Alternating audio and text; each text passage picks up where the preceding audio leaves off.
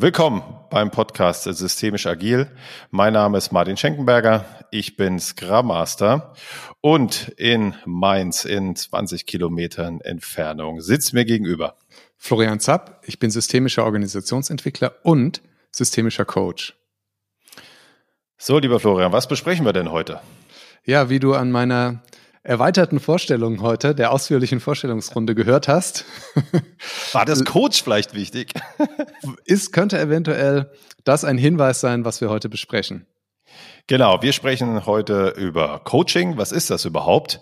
Und ähm, erstmal so vorweg schon mal, Florian, warum greifen wir das Thema auf? Wir haben uns ja immer wieder drüber unterhalten, haben irgendwie gedacht, komm dazu, ist fast alles gesagt. Jeder kennt's. Das ist aber, glaube ich, Teil des Problems, weil jeder hat irgendeine diffuse Vorstellung davon. Und äh, du hast es vorhin auch gerade nochmal gesagt, es kommt auch zu Verwirrung und Missverständnissen, weil äh, das Wort jeder benutzt und jeder hat so das Gefühl, es sagt einem was. Und äh, weißt du was, da fällt mir gerade ein, während ich das sage, der Robert in unserem Sprachpodcast, der hat doch dieses tolle Wort der Konsensfiktion erwähnt. Also, dass man so eine, dass man mhm. irgendwie über was spricht und irgendwie so eine Fiktion hat, der andere weiß doch das Gleiche. Aber genau das ist eigentlich beim Coaching das Problem, ja, dass man, äh, dass alle so denken, ja klar weiß der andere äh, was ich meine, wenn ich Coaching sage. Und äh, das äh, scheint, glaube ich, nicht immer der Fall zu sein.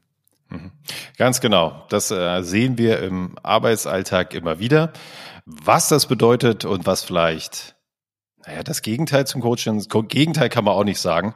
Ähm, was eine andere Beratung ist, darauf kommen wir gleich und wo da zwischen den beiden so eine kleine Spannung aufkommen kann. Dazu kommen wir im Laufe des Podcasts.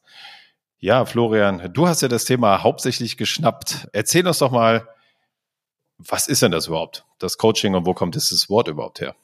Das Wort tatsächlich kommt aus dem Ungarischen. Es gibt so diese etwas verkürzte Geschichte, dass es aus dem Sport kommt. Äh, das stimmt äh, weder sprachlich aus dem Englischen noch inhaltlich, kommen wir gleich dazu, sondern es gibt einen Ort, den schreibt man K-O-C-S, ich kann es nicht genau aussprechen auf Ungarisch, will mich da jetzt auch nicht blamieren. Äh, so heißt dieser Ort und äh, Gefährte aus diesem Ort wurden auch so bezeichnet wie dieser Ort. Und das ist heute noch der Wortstamm für das Wort Kutsche auch im Deutschen oder im Englischen eben Coach. Und auch da, äh, wenn man da mal in den englischsprachigen Sprachraum guckt, äh, heißen heute in den USA zum Beispiel Reisebusse auch immer noch Coach. Mhm. Also diese Idee des, des Einsammelns und Abholens und Mitnehmens, ja, äh, dass wir, wir so viel, vielfach hören, das scheint da in, in diesem Wort tatsächlich auch drin zu stecken. Und es kommt eben nicht aus dem Leistungssport, sondern Anfang, Mitte des 19. Jahrhunderts gab es erste, gibt es erste Aufzeichnungen, äh, dass Tutoren an der Universität in Oxford so genannt wurden. Und dann erst kam der Übertrag äh, in, in, den, in den Sport, so um 1900 und danach in das Thema der, der Personalentwicklung.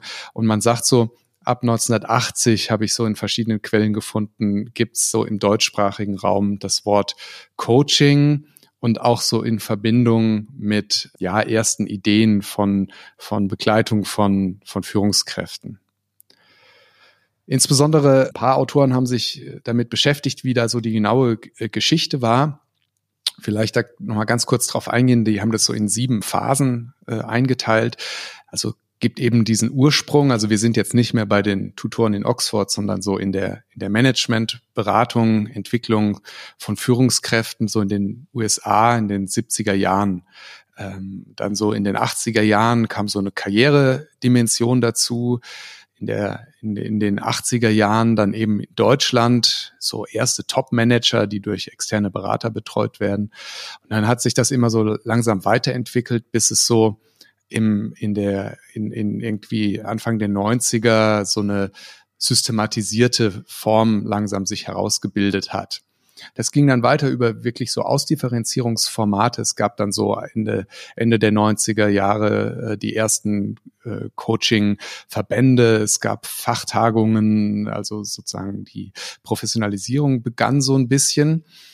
Im äh, den 2000ern fing so eine äh, Phase an, die, die mal hier Populismus getauft wurde. Also jeder, der irgendwie Sprach- und Beratungsformate anbietet, nennt das dann irgendwann Coaching.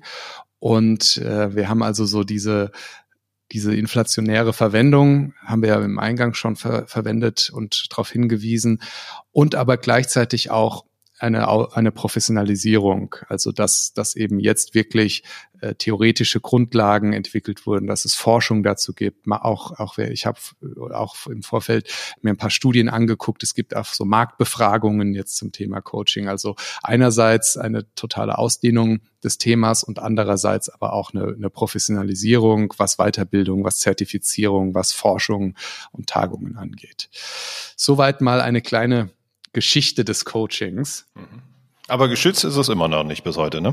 Ist ein völlig ungeschützter Begriff, äh, kann man also auch völlig zu Recht, äh, kann man über Astrologie-Coaching oder was weiß ich, was auch immer.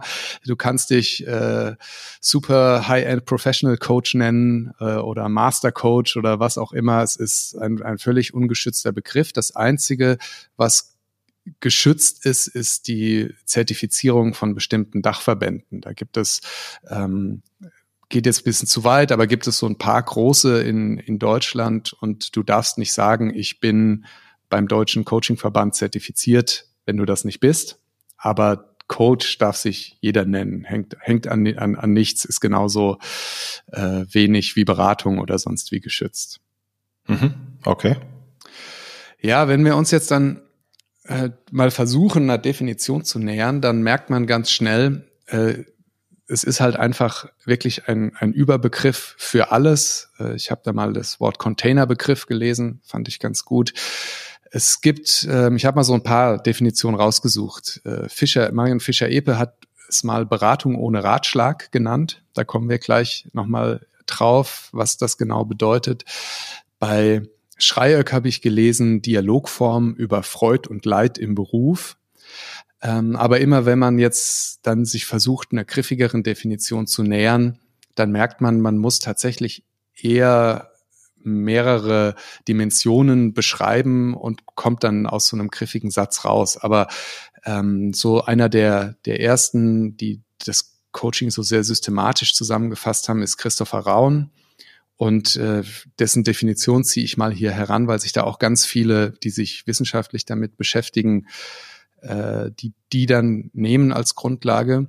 Und zwar sagt er, es ist eine Kombination aus individueller, unterstützender Problembewältigung und persönlicher Beratung auf Prozessebene für unterschiedliche Anliegen.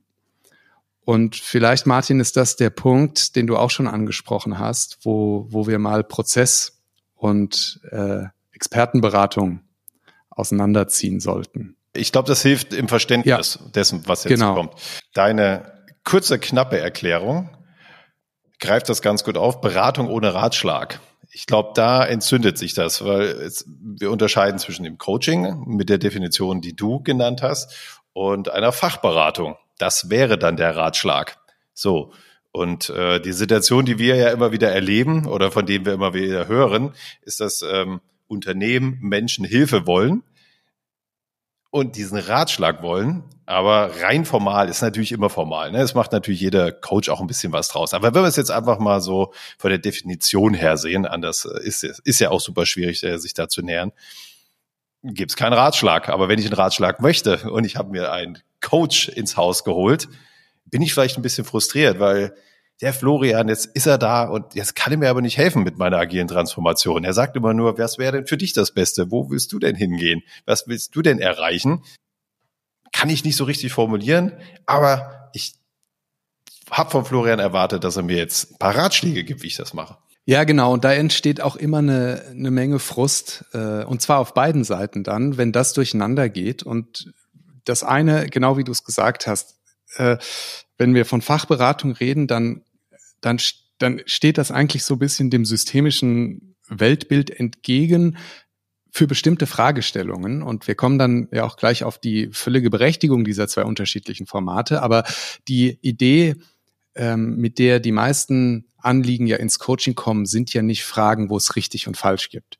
Sind ja nicht Fragen, wo man äh, sagen kann, da, das kann man irgendwie evaluieren und wenn du äh, keine Ahnung, dein, dein, deine Kompetenz im Bereich äh, XY ausbauen willst, dann musst du genau das machen. Oder wenn du selbstbewusster sein willst oder du äh, in einem Konflikt irgendwie weiter für dich eine Lösung entwickeln willst, ist ganz einfach, mach auf Handbuch ähm, Seite 7 Nummer 4.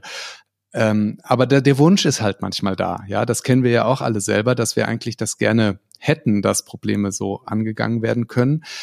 Und manche Probleme können ja auch so angegangen werden. Also ich finde immer so ein ganz griffiges Beispiel ist das Thema Steuerberatung. Ja, wenn ich zu einem Steuerberater oder Steuerberaterin in meinem Fall gehe und die Frage, was mache ich jetzt mit diesem Beleg, dann will ich nicht, dass die fragt, äh, ja, was würde denn äh, der Martin dazu sagen, wenn Sie den fragen würden oder wie würde es Ihnen damit gehen, wenn man das absetzen könnte oder irgendwie so.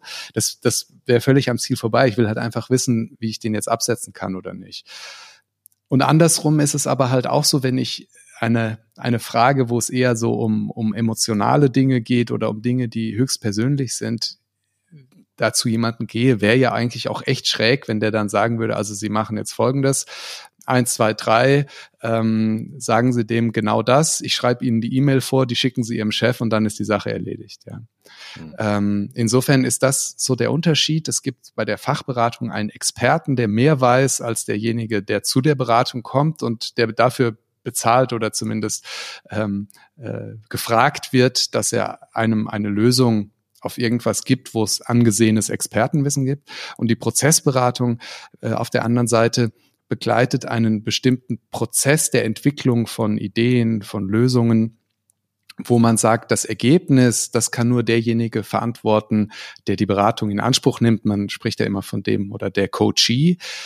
Und der Coach ist aber nicht völlig nutzlos, sondern ist eben genau verantwortlich für die Gestaltung dieses Prozesses dorthin, indem er nämlich überlegt, was könnten, also erstmal sich das anhört natürlich und Hypothesen bildet und dann eben daraufhin sich überlegt, was könnten hier irgendwie gute Interventionen sein, was könnten gute Fragen, gute Tools sein, wie begleite ich den oder die Coachie auf dieser Reise hin zu seiner eigenen Lösung, sagt aber nicht, was richtig und falsch ist. Genau, ähm, da hast du jetzt nochmal ein neues Wort mit reingebracht, äh, nämlich den Prozess. Also Fachberatung ist, glaube ich, klar. Es gibt eine Fachdisziplin und ja, da werden Spezialisten angeheuert, die sich genau in diesem Fach auskennen. So. Und wir haben aber auf der anderen Seite die Prozessberatung, ne? Also das ist die Prozessbegleitung. Genau das, was du geschildert hast, gerade. Genau. Und zu diesem Prozessberatung würde man Coaching äh, einordnen. Und dann ist aber, das hast du ja auch schon angesprochen, in der Praxis diese Differenzierung, glaube ich, nicht immer so klar, weil häufig Coaching-Themen sich ja im Berufsumfeld abspielen. Ich hatte zum Beispiel neulich ein ganz äh, spannendes äh, Coaching von einem Geschäftsführer. Da ging es wirklich um, ja, Konflikt ist fast schon untertrieben, also um, um ja, spektakuläre Vorfälle in dieser Organisation. Und da spielte immer so die Frage rein, was heißt das für dich?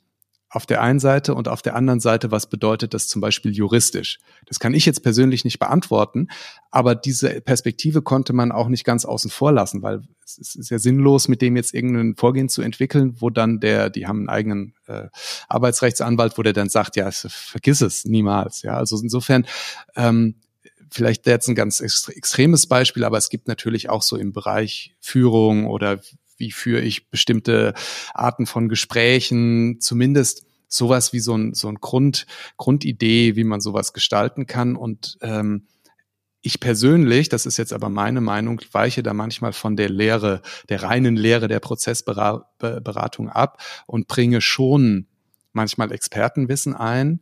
Meine, mein Weg und den, den ich auch in Weiterbildung weitergebe, ist dann immer das deutlich zu machen, also zu sagen, zu dem Thema, was wir hier gerade besprechen, da habe ich ein paar ein paar Inhalte, ein paar Ideen. Hättest du Lust, äh, das zu hören? Ich würde dann mal die, die Coaching- und Prozessbegleiterrolle verlassen und einfach mal ein bisschen was zu diesem Thema sagen. Und dann, glaube ich, kann man das auch ganz gut. Und äh, neulich hatte ich ähm, auch mal den, diese ganz witzige Situation, dass ein Coachie zu mir selber gesagt hat, so, jetzt habe ich mal noch mal eine Frage, aber da will ich deine Antwort äh, nicht als systemischer Coach, sondern äh, als Fachberater. Also da hatte das der dann schon selber, mhm. schon selber irgendwie den Unterschied offensichtlich von mir so oft gehört, dass das und das war dann total easy. Ja, dann habe ich einfach zack, zack, zack und wusste genau, der versteht es nicht falsch. Das ist jetzt nicht in der Coaching-Rolle. So kann man das, glaube ich, auseinanderhalten. Aber ich finde es persönlich künstlich, wenn man dann um so ein Thema herumeiert, wo man irgendwie was dazu sagen könnte, wo man vielleicht zufälligerweise jahrelang irgendwie intensiv mitgearbeitet hat, aber dann jetzt sagt, nee, da, das wäre jetzt nicht meine Rolle. Es gibt aber mit guter Berechtigung äh, Menschen, die das tun, äh, Coaches, die sagen, niemals lasse ich mich dazu hinreißen, meine eigene Meinung einzubringen. Ich glaube, das muss dann jeder selber wissen. Ja. Kommt vielleicht auch aufs Thema an. Da waren ja genau. jetzt ein paar schöne Beispiele dabei. Oder einfach in die Fachabteilung schieben, ne? Ja, das genau. Thema. Genau wie du gesagt hast, mit dem Arbeitsrechter, boah, da gehe ich nicht rein in das Thema. Bitte da juristischen Rat äh, beiholen und ähm, was das mit dir macht, das besprechen wir hier. Ganz genau. Mhm. Ich würde vielleicht noch mal ein paar von diesen weiteren Charakteristika von Coaching aufgreifen. Also wir hatten schon das Thema Prozessberatung. Das zweite ist, dass Coaching auf einer freiwillig äh, gewünschten Beratungsbeziehung stattfindet. Da gibt es manchmal Ausnahmen oder zumindest Graubereiche. Das ist was, was ich später auch noch mal gerne mit dir aufgreifen würde. Es gibt ja oft die Konstellation, dass jemand sagt, ich möchte ein Coaching haben und äh, sucht sich dann einen Coach oder geht zu seiner Personalentwicklung und kriegt zumindest Kontakte hergestellt. Aber es gibt ja auch manchmal die, diese Idee, dass jemand anderes das Gefühl hat, jemand Drittes bräuchte ein Coaching. Und man kann das ja als Vorgesetzter auch so formulieren, ja, oder es gibt auch einfach Mitarbeiter, die auf ihre Vorgesetzten grundsätzlich hören, dass zumindest von der Grundmotivation her eher die des, des Vorgesetzten ist als die eigene. Und dann merkt man auch relativ schnell, wenn sich da dann nicht ein eigener Beratungs- und Coachingwunsch dazu gesellt, dass das äh, auch nicht besonders erfolgsträchtig ist. Also freiwillig und Akzeptanz und Vertrauen äh, taucht hier noch auf. Ich glaube, das ist auch klar, wenn ich das Gefühl habe, da sitzt mir jemand gegenüber, den finde ich so unsympathisch, da habe ich überhaupt keinen Bock, dem irgendwas zu erzählen, dann wird das sicher auch nicht besonders effektiv werden, dieses Coaching.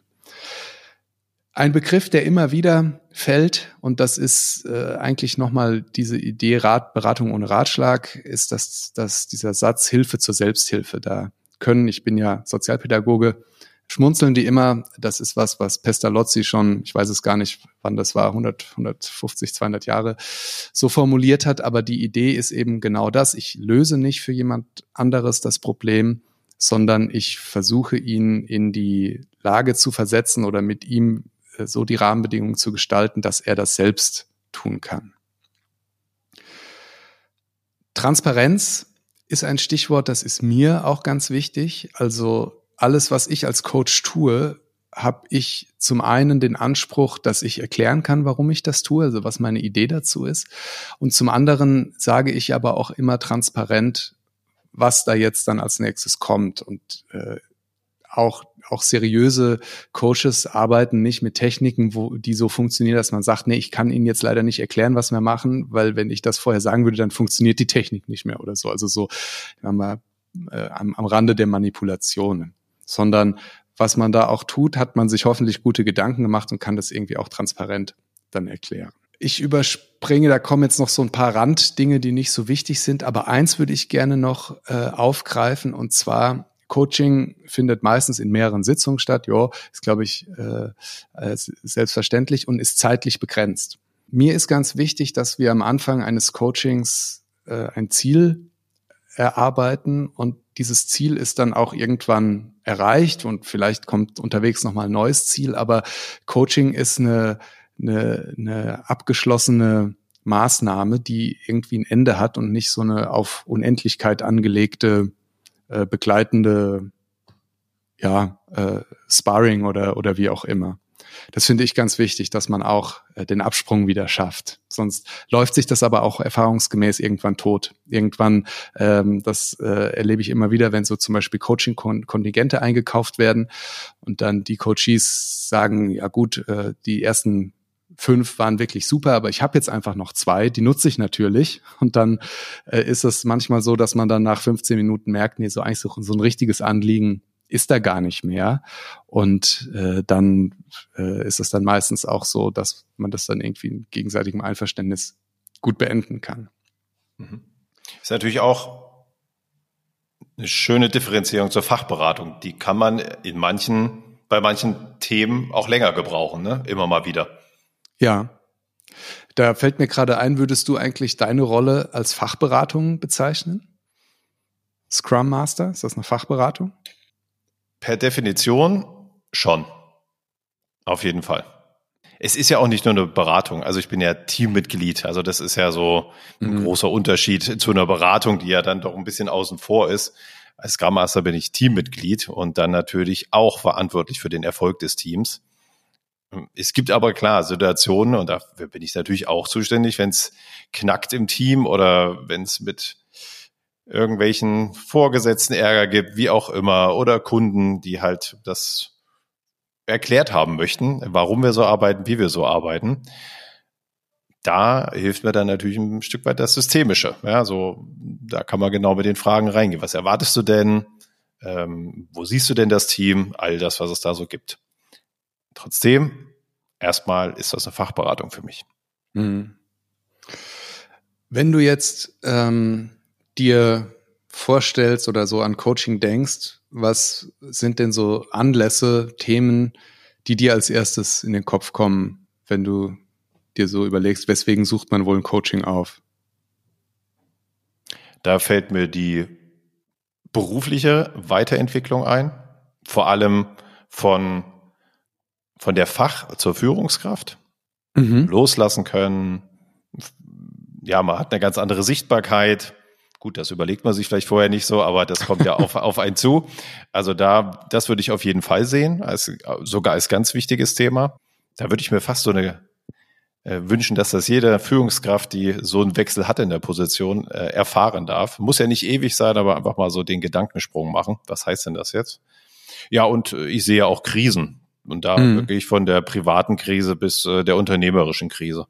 Das sind so die beiden Themen, die mir sofort in den Kopf kommen. Ja, da, da hast du eigentlich auch schon die, die große Unterscheidung äh, angesprochen. Wenn man so versucht, es zu systematisieren, dann ähm, gibt es da auch so diese Idee, es gibt den, den Anlass Unterstützung bei der Überwindung von Krisen und Unterstützung oder Suche nach, nach Weiterentwicklung, aber ohne dass eine Krise vorliegt. Und das kann man dann aufteilen in immer individuell oder kollektiv. Also wenn es Überwindung von Krisen, dann kann das einmal sein, ich persönlich bin, bin in der Krise, äh, beruflich meistens, da kommen wir ja auch nochmal auf die Frage eigentlich äh, gleich beruflich äh, und privat. Äh, wie unterscheidet sich das? Oder unsere ganze Abteilung oder ich, meine Abteilung ist äh, in der Krise und ich als Vorgesetzter oder mein Unternehmen, ich als Geschäftsführer äh, suche da Unterstützung. Oder ich möchte mich persönlich weiterentwickeln.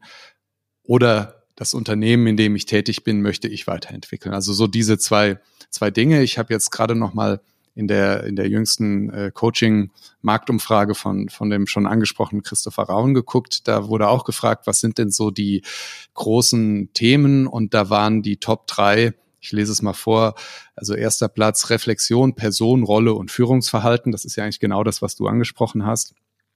Das zweite war Persönlichkeits- und Potenzialentwicklung. Und das dritte, ähm, äh, neue Aufgabe und neue Funktion. Äh, also tatsächlich erst auf Platz vier oder fünf kam dann sowas wie Konflikte und andere Krisen. Also scheint jetzt in dieser Umfrage eher so der Schwerpunkt auf selbstgewünschten äh, Reflexionsthemen zu liegen.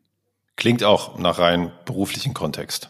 Ja, also das ist tatsächlich ein, ein, ein offener ja, Streit ist jetzt übertrieben, aber so die Frage, äh, wie, was, wie betrachtet man das? Also jetzt besagter Raun, der hat tatsächlich auch nur Coaches äh, im, gefragt, die in, in beruflichen Kontexten beraten. Und es gibt da so zwei Strömungen. Die einen sagen, Coaching ist ein Format, was rein berufsbezogene Themen aufgreift und privat nur so weit tangiert, wie das für die Lösung dieses bestimmten beruflichen Themas notwendig ist.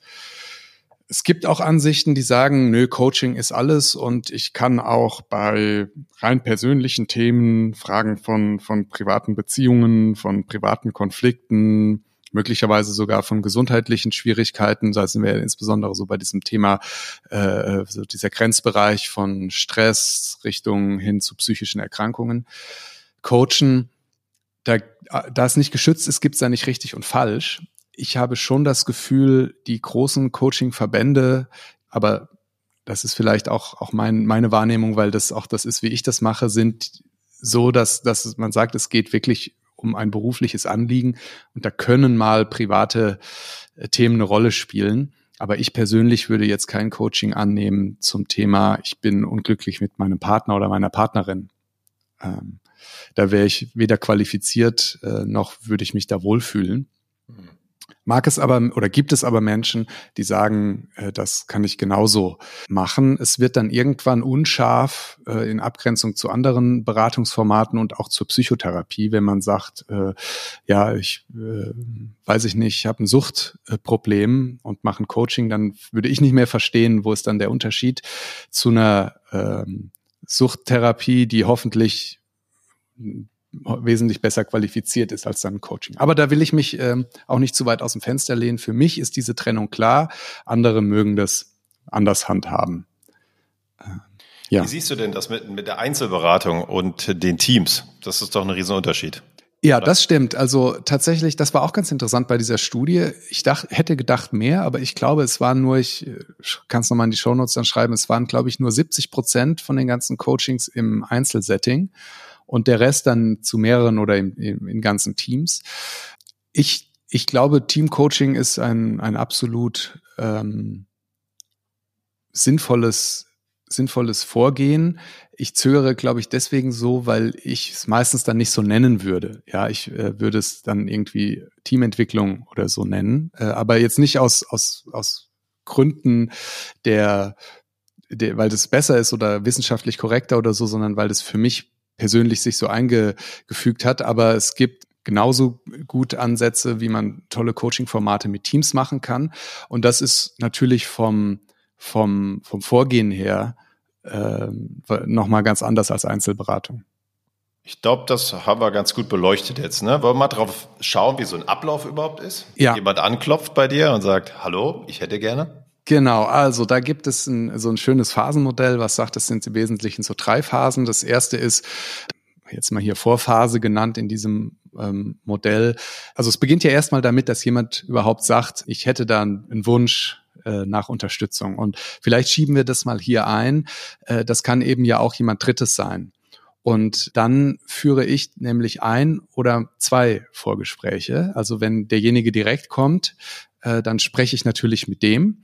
Und in diesem Vorgespräch äh, sind zwei oder mehrere Dinge ganz wichtig, aber vor allem zwei, nämlich das eine, zu verstehen, um was geht es demjenigen aber dann auch deutlich zu machen, was kann ich denn anbieten? Das ist eben genau dieser Punkt, den du vorhin beschrieben hast, diese Frustration, so, hey, ich dachte, Sie, Sie sagen mir jetzt, was ich tun kann, eben nicht auftritt. Das heißt, das gehört mindestens äh, so dazu, wie zu verstehen, was das Thema ist, zu sagen, was kann ich und was kann ich auch nicht und was ist meine Art zu arbeiten und was auch nicht. Und natürlich auch Rahmenbedingungen, ähm, der, der Zusammenarbeit, sowohl was, den, was einen formalen Vertrag angeht, also nämlich was kostet das und wie sind äh, Fristen, äh, wenn man Termine verschiebt und, und so weiter, bis aber auch äh, hin zu einem sogenannten, sag ich mal, psychologischen Vertrag, also so eine, eine Einigung darauf, wie wollen wir zusammen äh, dieses, diesen Coaching-Prozess angehen. Wenn es noch jemand Drittes da gibt, der sagt, äh, ich möchte, dass mein Mitarbeiter oder meine Mitarbeiterin ein Coaching macht, dann spreche ich häufig sogar zuerst mit dem, also einfach vom natürlichen Ablauf her. Ähm, wenn das nicht so der Fall ist, dass der, also dass der, der zuerst mit mir Kontakt aufnimmt oder die, dann ist mir das immer aber persönlich nochmal ganz wichtig, weil ich da dann deutlich mache, was da, und das mache ich immer ganz transparent mit allen Parteien, was sind in, welche Informationen gehen an wen und welche auch auf keinen Fall. Und ähm, wenn jemand da als, als man nennt es dann auch Triangulation, also es gibt eben nicht nur Coach und Coachee, sondern noch einen, einen Auftraggeber und, und jemand, der die Rechnung bezahlt als dritte Person, äh, dann hat der natürlich auch ein gewisses Recht darauf zu erfahren, was äh, passiert da jetzt, aber da ist bei mir immer der, der, die klare Grenze, dass ich gerne sage, was grobe irgendwie vielleicht Themen waren und wie wir verblieben sind, aber nicht die genauen Inhalte, also auf keinen Fall. Auch wenn derjenige dann anrufen würde bei mir und sagen würde, ja, so, also wie war es denn jetzt? Was, was hat er denn gesagt? Und wie, so würde ich hatte ich selten, ja. Also das als interner hatte ich das öfters, ähm, als externer wirklich noch gar nicht, als externer Coach. Dieses, dieses, dieses Gefühl, da, da will mich jemand aushorchen. Derjenige selber, der im Coaching ist, der kann natürlich seinem Vorgesetzten oder seiner Vorgesetzten erzählen, was er will. So, also dann haben wir am Ende äh, irgendwie ein gemeinsames Vorgehen und dann äh, habe ich ja vorhin schon gesagt, gibt es als erstes mal ähm, ein, eine Zielformulierung. Was soll denn nach diesem Coaching anders sein? Wann, was muss da passiert sein? Was muss dann da entwickelt oder da sein, dass äh, der oder die Coachie sagt, so damit, damit bin ich zufrieden. Es gibt, ich, da, da müssen wir mal noch ein paar Zusatzfolgen dazu machen. Es gibt dann sehr unterschiedliche Vorgehensweisen bei der Frage, wie sehr erhebe ich das Problem. Da gibt es von äh, wirklich sehr Problemen orientierten Ansätzen bis hin zur lösungsorientierten äh, Kurzzeitberatung, so von Steve DeShazer, der diesen Satz geprägt hat, der Lösung ist egal, woher das Problem kommt. Ich muss gar nichts wissen über ihr Problem. Ich also ist mir völlig egal, ich muss das nicht verstehen, um die Lösung äh, mit ihnen zu erarbeiten, weil Problem und Lösung nicht zusammenhängen. Auf der anderen Seite gibt's eben äh, Vorgehen, die sagen, ich muss erstmal genau die Ist-Situation verstehen, um dann soll zu erarbeiten. Das muss jeder für sich selber wissen, geht auch hier zu weit. Ähm, ich persönlich erlebe schon, dass Menschen sich manchmal auf den Schlips getreten fühlen, wenn man nicht zumindest ein bisschen äh, würdigt, in welcher Situation sie sind. Aber ist für mich so ein, so ein, so ein Anhaltspunkt, so viel äh, Vergangenheit wie nötig und so viel Zukunft wie möglich in diesen Gesprächen. Also immer wieder nach vorne zu gucken. Aber du, du sagst auch immer, dass es ohne Vergangenheit keine Zukunft gibt. ja, aber äh, die, jetzt überlege ich, wie, wie ich das, äh, dass wir hier keine neue Folge draus machen. Die Frage ist, muss ich die Vergangenheit als Coach verstehen? Ähm, oder muss ah. der, muss der mhm. Coachee verstehen, äh, wo er herkommt oder in dem Fall die Organisation? Und muss ich das nochmal auf, auf so eine gemeinsame Ebene bringen und würdigen? Oder muss ich im Detail als Außenstehender verstehen, wie dieses Problem jetzt genau zustande gekommen ist und welche Kollegin jetzt nochmal zuerst mit wem wie gesprochen und so weiter. Also ich glaube, das mhm. ähm, wäre so, so knapp versucht, so den Unterschied zu sagen. Und das ist bei Einzelberatungen meistens nicht so schwierig oder braucht nicht so viel Zeit, weil man nicht so ein gemeinsames Gefühl von, guck mal, da kommen wir her, erzeugen muss, sondern das weiß ja jeder, wo er herkommt. Also manchmal ist es auch in Einzelsettings spannend, also nochmal so mit jemandem da dran zu arbeiten und der sagt dann, ah ja, das war jetzt nochmal spannend, das so im, im, im Big Picture so anzugucken, was da passiert ist in den letzten zehn Jahren. Aber meistens ist es den Leuten ja völlig klar und ich muss es halt nicht verstehen. Aber genau wie du das ja eben auch schon so angedeutet hast, erlebe ich das auch bei manchen Klientinnen und Klienten, die dann sagen, so, ja, also wollen Sie, also interessieren Sie sich denn gar nicht für mein Thema, äh, wenn ich, wenn man mhm. da nicht so sehr drauf eingeht. Tue ich natürlich, aber ich will ja nicht dem, dem Problem auf den Grund gehen, sondern der Lösung. Ja, ich glaube, da ist es auch wieder ganz individuell. Ne? Total. Wir hatten ja irgendwie auch mal das Thema Timeline. Ich glaube, da ist es total gut bei einer Weiterentwicklung, ja. erstmal zu schauen, wo komme ich denn überhaupt her? Hey, das hast du alles geschafft. Ich meine, das kann ja auch beflügeln. Total. Ähm, und schau mal, welche Stärken dich überhaupt an den Punkt gebracht haben, an, an dem du heute bist. Ich, da ist es wahrscheinlich wichtiger. Bei anderen Themen nicht so. Okay. Und dann ähm, hat man also, sag ich mal, ein Ziel, eine Idee äh, entwickelt und dann fängt man natürlich an, äh, Intervention nennt sich das dann also zu überlegen, was mache ich denn, welches Tool wende ich denn an, welche Fragen stelle ich. Und äh, wenn das passiert ist, dann folgt so eine Art äh, Mini-Evaluation in jeder Sitzung, also indem man nämlich einfach sagt, ja, sind wir denn da jetzt angekommen, wo wir hin wollten? Und dieses Vorgehen ist aber so ähnlich nicht nur für den ganzen Coaching-Prozess, sondern auch eigentlich für jedes, für jede Coaching-Sitzung, außer jetzt natürlich äh, irgendwie kennenlernen und, und Vertrag und so weiter. Das hat man ja dann irgendwann hinter sich. Aber dieser, dieser, dieser Einstieg zu sagen, was, was nehmen wir uns für heute vor, was ist für heute das Ziel, das dann irgendwie zu bearbeiten und am Ende zu sagen, okay, das haben wir uns vorgenommen. Wie sieht's denn, wie sieht's denn jetzt aus? Sind wir da angekommen? Das ist was, was ich immer mache, weil man ja sonst irgendwie auch gar kein so ein richtiges Gefühl hat. Äh, ja, ist das jetzt, geht das jetzt in die richtige Richtung für beide Seiten? Und irgendwann kommt dann eben ein, ein formaler Abschluss des Coachings nach fünf, sechs, sieben, acht, zehn, mehr ist es also in, bei mir nie, Sitzungen und dann schließt sich die Frage an, wie kann man denn jetzt messen, ob das erfolgreich war und kann man das überhaupt? Machst du das eher zum Ende? Hätte ich jetzt vielleicht ein Stück weiter vorne gesehen, die Frage. Der, der Evaluation? Der Messbarkeit. Der Messbarkeit. Ja, also die, du meinst, man muss es schon bei den Zielen berücksichtigen? Ja. Woran werden wir denn am Ende merken, dass es eingetreten ist? Ich hatte noch eine andere Messbarkeit jetzt im Kopf, aber also das eine ist ja die individuelle Messbarkeit, also dass der, derjenige sagt, guck mal, wir haben unsere Ziele erreicht. Mhm. Das andere ist ja, äh, und da haben wir ja mal so die Idee, vielleicht da auch mal noch jemand aus der Wissenschaft einzuladen. Wie kann ich denn überhaupt, also kann ich eigentlich erforschen, bringt Coaching irgendwie generell was? Also und wenn ja, wenn ich das erforschen will, wie messe ich denn dann? Also was ist denn überhaupt Erfolg im Coaching? Und wer bestimmt das? Das fängt ja schon damit an, dass es Situationen gibt. Wir, wir bleiben bei diesem Thema, ich habe mir einen Ratschlag gewünscht.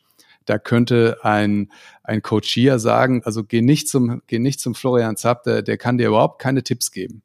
Und äh, ich würde vielleicht genau zu dem gleichen Prozess sagen, oh, der lief sehr erfolgreich, weil es, es wurde schnell ganz klar, äh, dass, was der Unterschied ist zwischen Prozess und Fachberatung. Also da fängt das ja schon an und dann aber eben auch bei, bei, bei so Fragen von Nachhaltigkeit. Also verändert sich da jetzt wirklich was? Ähm, gibt es da messbare Effekte und wenn ja, was wirkt denn in dem Coaching? Ist es einfach, das kennen wir ja zum Beispiel bei, bei diesem Thema der Homöopathie äh, äh, da kommt man ja regelmäßig zu dem Ergebnis, will jetzt mich da in keine Wespennester setzen, aber dass eine der wirksamsten Dinge bei der Homöopathie ist, dass die Menschen, die das anwenden, die Ärzte oder, oder Heilpraktiker oder so, sich ganz viel Zeit nehmen und mit diesen Menschen so ausführlich sprechen, wie das kein äh, äh, Allgemeinmediziner oder kein Schulmediziner, wie man ja immer so sagt, äh, überhaupt tun kann. Und dass da zum Beispiel ein riesen positiver Effekt entsteht. Und hier beim Coaching haben wir das ja sechs, sieben Mal hintereinander. Das heißt, ist vielleicht einfach das Zuhören, ist vielleicht völlig egal, was ich mache, solange ich irgendwie gut zuhöre. Alle diese Fragen, die kann man ja sehr schwer auseinander äh, dividieren. Man müsste ja dann Kontrollgruppen machen. Gibt es übrigens auch bei dem Thema der Psychotherapie immer wieder so Versuche. Äh, eine, eine, eine Gruppe kriegt dann richtig Psychotherapie und ein, ein anderer Teil ähm, dann nur so banale Gesprächsfetzen und man untersucht, wie entwickelt sich was. Also die Coaching-Forschung arbeitet da sehr viel mit Erkenntnissen aus der Psychotherapie. Natürlich scheint da, scheint, gibt es da Effekte, aber man hat, glaube ich, noch nicht so genau rausgefunden, was. Und was, was ich total spannend finde und für mich so eine Kernerkenntnis ist, dass die, die Technik, die konkrete Technik oder Schule, der ein Coach, gilt gleiches gilt für Psychotherapeuten, angehört, scheint weniger wichtig zu sein als die Beziehung zwischen Coachee und Coach. Also das steht über allem. Wenn das stimmt, dann läuft schon mal relativ viel in die richtige Richtung. Das ist irgendwie gut, aber irgendwie natürlich auch fragt man sich dann, okay, warum dann dieses ganze Theorie Primborium drumrum, ja, dann macht's mal so, könnte man auch einfach nur eine gute Beziehung gestalten, ja. Okay.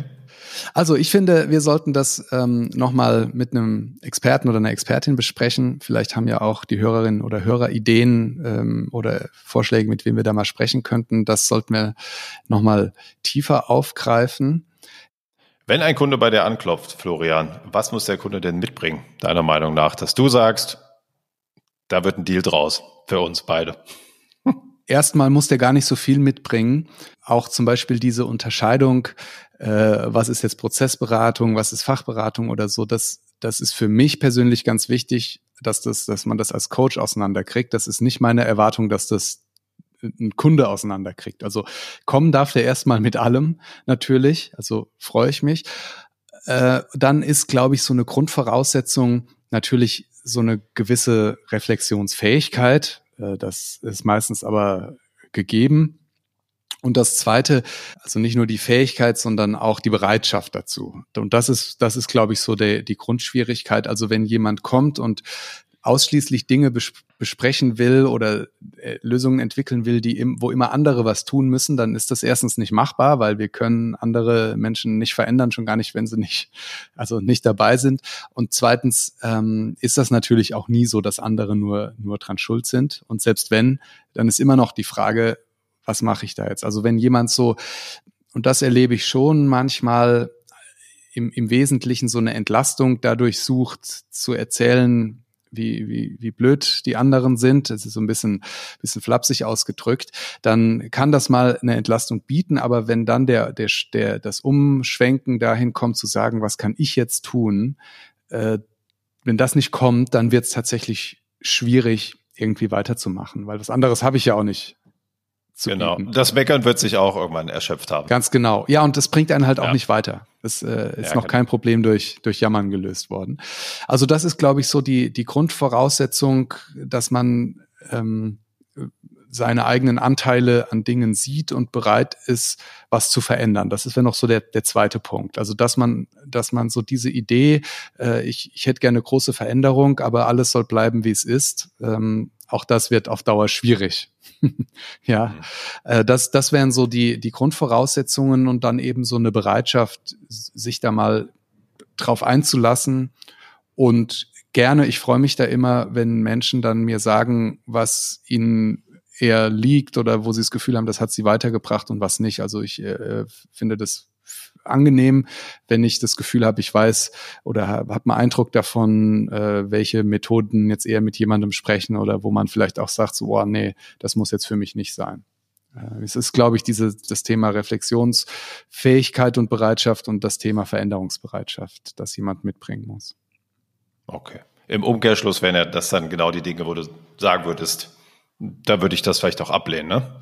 Ich, ja, ich würde es dann ablehnen, wenn jemand, also das hatte ich zum Beispiel mal, das war ganz interessant, das war, da kam jemand und hat gesagt, ich habe seit, weiß nicht, sieben Jahren diese Situation, ähm, ich habe alles schon probiert, ich habe alles schon gemacht, es war, war, ging um den Job, ähm, aber ich, ich will nicht, will nicht kündigen. Und das war relativ schnell klar, ja, also da gibt's halt auch einfach nichts mehr. Und äh, derjenige muss ja auch nicht kündigen. Also das ist gar nicht der, aber das war so ein Thema, wo ich dann gesagt habe, dass da kann ich jetzt auch nicht mehr mehr machen. Da ist, glaube ich, alles durch. Also das ist so ein, wenn jemand sagt, ich habe alles schon gemacht, ich will, will aber nochmal irgendwie alles durchgehen. Das sind so Dinge, die ich ablehnen würde. Und dann natürlich alles, das ist dann, sind wir wieder in diesem Dreiecksverhältnis, wo es drum geht, ma machen Sie mal meinen Mitarbeiter ganz. Ähm, da, das sind manchmal so Anliegen, die ich so so höre. Der, der hat da ein Problem mit dem Thema XY und der braucht da mal ein Coaching. Ähm, äh, können Sie das machen? Sowas lehne ich ab. Mhm. Jetzt haben wir ja ganz viel auch äh, gehabt, so dass natürlich auch Coaching immer ein Stück weit das Umfeld betrachtet. Das würde man ja als System bezeichnen, gemeinhin. Wo wäre denn dann der Unterschied äh, zum systemischen und nicht systemischen Coaching? Gibt es das überhaupt? Ja, jetzt bei mir fällt's Licht aus. Heute ist echt der Wurm drin. Ähm, ich glaube, es, es gibt gar nicht so ein, so ein richtig nicht systemisches Coaching, was gleichzeitig aber auch keine Expertenberatung oder Fachberatung ist. Ähm, man, was macht jetzt, was, was ist jetzt dezidiert systemisches Coaching? Systemisches Coaching ist, dass äh, sozusagen ein, ein Coaching, das die Erkenntnisse der Systemtheorie zugrunde legt. Äh, also das, was wir schon ein paar Mal hier als systemische Haltung besprochen haben. Nämlich, äh, wie du auch gesagt hast, also es ist nicht kausale Zusammenhänge, sondern Wechselwirkungen. Es gibt nicht wahr und falsch, sondern wir reden über Konstruktivismus. Man kann, ich kann als Coach von außen nicht irgendwie einfach jemanden an jemandem rumbasteln und, und äh, irgendwie da Veränderungen für den machen.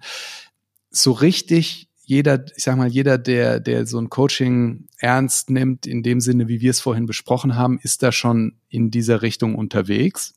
Insofern ähm, ist, sind da immer sehr viele Elemente drin. Es ist nicht immer so, wird nicht immer so dezidiert genannt. Es gibt auch, auch schöne, ähm, paar schöne Abhandlungen, äh, ver verlinke ich auch mal, so die so die Frage stellen, ja, das ist, also was soll denn ein nicht systemisches Coaching sein? Mhm. Ähm, wie, wie soll das denn bitte aussehen? Also da müsste ja dann echt jemand hinkommen und sagen, äh, so, das musst du machen. Es ist doch völlig egal.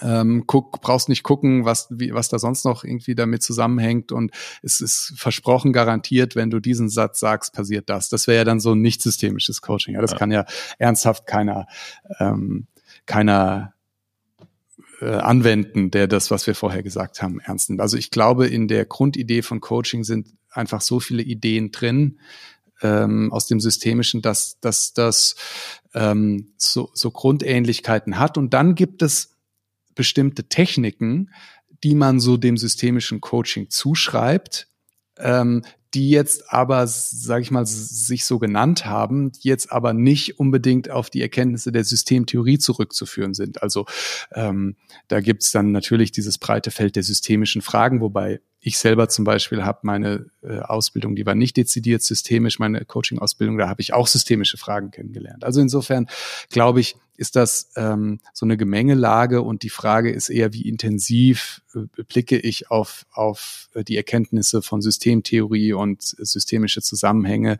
und wie sehr nenne ich es einfach anders. Ja, ich kann es kann es halt auch Prozessberatung oder Hilfe zur Selbsthilfe nennen und äh, umschiffe so alle systemischen Begriffe, meine aber was ganz Ähnliches. Mhm. So, und bevor du mich fragst, was agiles Coaching jetzt ist, nehme ich die Frage vorweg. Ähm, mir kommt da nämlich so eine Idee, wenn ich auf agiles Coaching schaue, und wir hatten ja das Thema Fachberatung und Coaching, dass es da so ein bisschen knirschen kann. wenn ich an agiles Coaching denke, steckt ja in agil schon so ein bisschen so ein Fachterminus drin. Laufe ich da nicht mhm. Gefahr, wenn ich sage, ich bin agiler Coach, dass automatisch eine Fachberatung von mir inkludiert wird? Äh, kannst du vermutlich besser beantworten als ich, aber interessante Frage, weil beim, beim, wenn man sagen würde, ich bin systemischer Coach, dann ist man Experte in der, in dieser Art auf systemische Weise den Coaching-Prozess zu gestalten. Wenn man jetzt aber sagt, ich bin Agile Coach, dann erwartet man nicht, dass der jetzt agil den Coaching-Prozess gestaltet, genau. sondern dass er agile, agile Themen professionell beraten kann. Und in der Tat ist das, äh, glaube ich, ja auch im Selbstverständnis von Agile Coaches ist ja auch immer so ein Teil von Training und äh, Expertentum enthalten. Hm. Genau, also das, was wir eingangs hatten, dieses, was ist denn Fachberatung, die Abgrenzung und Coaching? Ich meine, das kann ja auch jeder, der das anbietet, mit seinem Kunden besprechen. Das heißt ja auch nichts Schlechtes. Ne? Man muss es nur auseinanderhalten, haben wir ja gesagt. Genau. Aber es ist wirklich spannend. Ich habe mir gerade das Wort angeguckt und es kam direkt hoch so vom, vom, vom Eingang. Guck mal, da steckt Fachberatung steckt doch in dem Namen schon drin. Müssen wir noch mal ein bisschen erkunden. Vielleicht sind wir da auch auf dem falschen Weg, ja. aber das äh, für mich fühlt sich das so an gerade. Ja, man würde jetzt einen Agile Coach eher nicht zum Thema Konflikte be, be, beauftragen, ne? weil man sagen würde, genau. äh, außer vielleicht jetzt in einem speziellen Zusammenhang in agilen Kontexten oder so, aber jetzt, äh, warum sollte die Stadtverwaltung Frankfurt, die nichts mit agil, ich will da niemandem zu nahe treten, ist mir jetzt nur so eingefallen, äh, warum sollte die einen Agile Coach beauftragen, wenn es um das Thema Konflikte ja, genau. geht oder so? Ja. Also da ist das Fach schon mit drin, würde ich jetzt ja. auch einmal so sagen. Ich habe übrigens noch eine Ergänzung und einen Nachtrag zum Thema ähm, äh, Ablehnung und Grenzen von Coaching.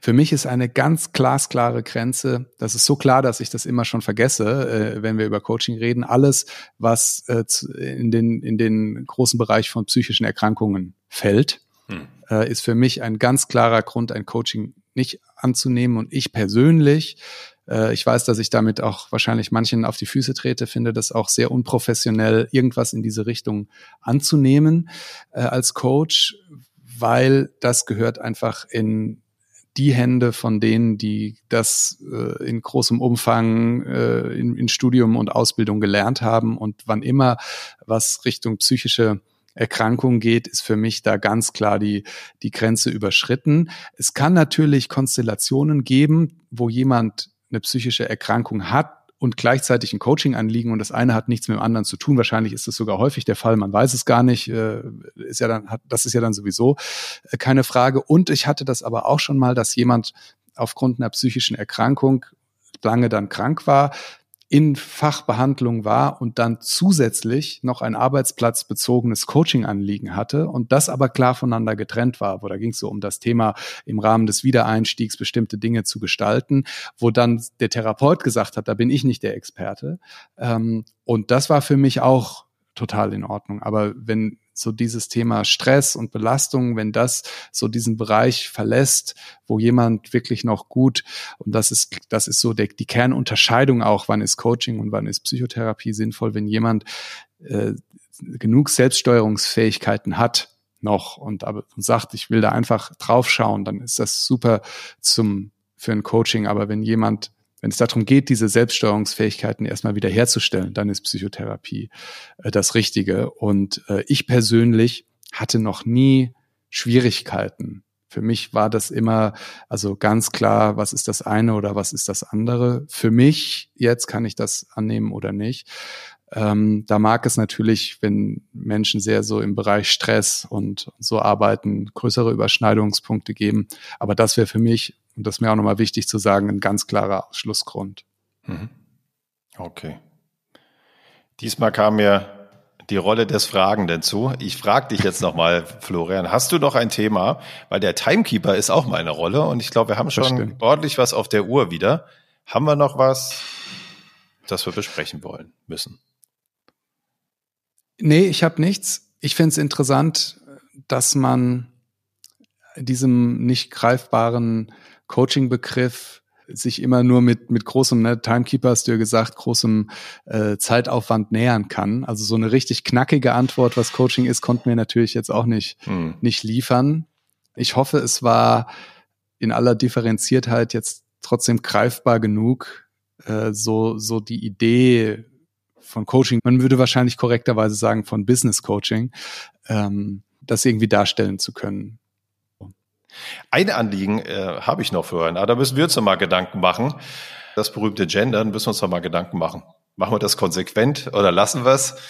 Bin ich, bin ich noch im Unrein. Wir sind doch sehr viel auf der männlichen Seite. Ähm, ist, glaube ich, ja, auch ich okay so, aber vielleicht können wir, vielleicht müssen wir noch mal uns Gedanken darüber machen, wie wir es austarieren. Ja, ich äh, eier auch noch immer so ein bisschen rum. Also ist noch ein zusätzliches Ding, an das ich denken muss. Trotzdem äh, hast du hast du recht. Da sollten wir, glaube ich, noch mal ein bisschen mehr drauf achten. Das nehme ich auch mir gerne noch mal mit für die nächsten Male. Gut. Dann haben wir es für heute. Lieber Florian, vielen Dank und bis bald. Bis bald.